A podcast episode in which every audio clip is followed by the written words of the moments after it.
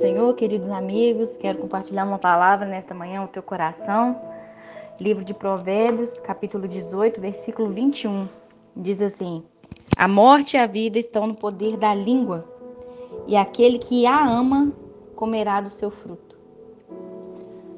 Interessante que muitas vezes, quando se fala é, naquilo que nós falamos, nós temos a impressão que a gente não erra naquilo que nós falamos. Nossas palavras são sempre palavras sadias, palavras certas. Porém, é, nós precisamos estar atento àquilo que nós falamos, porque as nossas palavras elas têm um peso espiritual. Elas vão trazer morte ou vida. Elas vão trazer para sua própria vida resultado positivo ou negativo. Então, muitas vezes, você movido do que você escuta, porque muitas vezes alguém vem trazer algo ao seu ouvido sobre a vida de outra pessoa, que muitas vezes é um fofoqueiro, um maledicente. Através dessa palavra que você começa a se envolver, você se torna um maledicente, você começa a destruir ministérios, você acaba com reputação de pessoas, com casamentos, com famílias, com empresas, com negócios, enfim. Você pode, através da sua palavra, colocar uma pessoa em depressão. Você pode, através da sua língua, fazer alguém se desviar. Você já pensou nisso?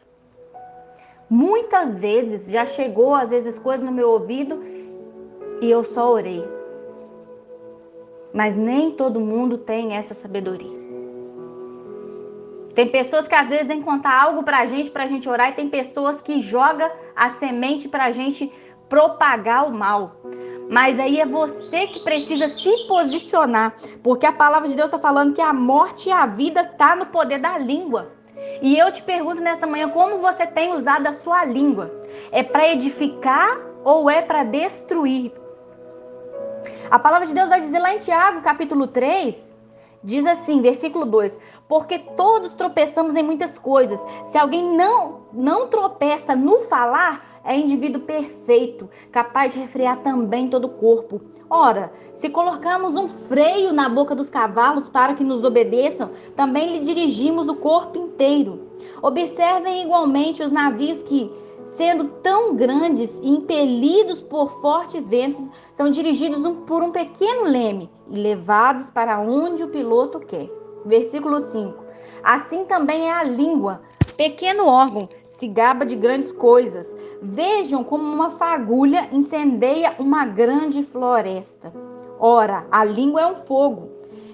É um mundo de maldade. A língua está situada entre os membros do nosso corpo e contamina o corpo inteiro e não só põe em chamas toda a carreira da existência humana, como também ela mesma é posta em chamas pelo inferno. Pois toda espécie de animais, de aves, de répteis, de seres marinhos se doma e tem sido domada pelo gênero humano. Mas a língua ninguém é capaz de domar. O mal incontido, cheio de veneno mortal. Com ela bendizemos ao Senhor e Pai, mas também com ela amaldiçoamos a pessoas e criaturas semelhantes a Deus. De uma só boca procede bênção e maldição, meus irmãos. Isso não deveria ser assim. Por acaso a fonte pode jorrar do mesmo lugar água doce e salgadas? É muito forte essa palavra porque está nos confrontando sobre aquilo que a gente faz com a língua. A mesma língua que diz que bendiz a Deus, agora fala de um irmão que é semelhança de Deus. Então nós precisamos pedir ao Senhor sabedoria para usar a nossa língua, sabedoria para ficar calado, sabedoria que nem tudo que você ouve, nem tudo que chega perto de você você vai incendiar, vai inflamar, vai contaminar. Porque muitas vezes o inimigo ele vai usar pessoas e situações para tentar fazer você blasfemar. Olha, fulano tá falando mal de você. Amém. Deus abençoe, precisa ser liberto. Vamos orar por ele? Mas não, a gente quer jogar o irmão no fogo. A gente quer saber de toda contenda. E não percebemos que, na verdade, o inimigo está fazendo nós mesmos plantar frutos ruins na nossa vida. frutos que nos vai deixar cativos, oprimidos, doentes, tudo pelo poder da nossa palavra. Ai, irmã, não tem nada a ver, não? A palavra tem a ver sim, porque a palavra está falando que a morte e a vida está no poder da língua. E aquele que a ama comerá o seu fruto. Assim como você ama seu filho, como você ama sua mãe, seu marido, você cuida. Assim também a sua língua, você tem que cuidar porque você vai comer do fruto dela.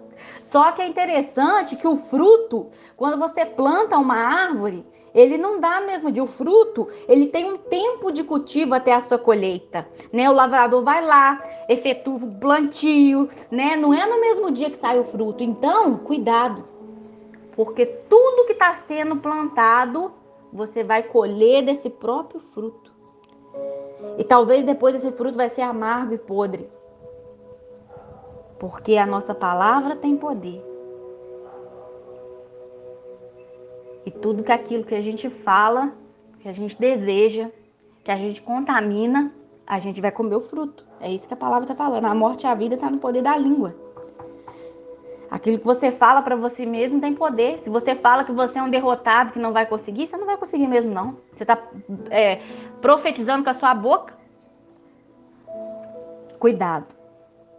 Amém? Que você venha guardar essa palavra no seu coração Venha pedir ao Senhor neste dia discernimento para guardar a sua língua, para falar a hora certa, na hora certa, para não falarmos como insensatos, para falarmos somente quando for a hora de falar.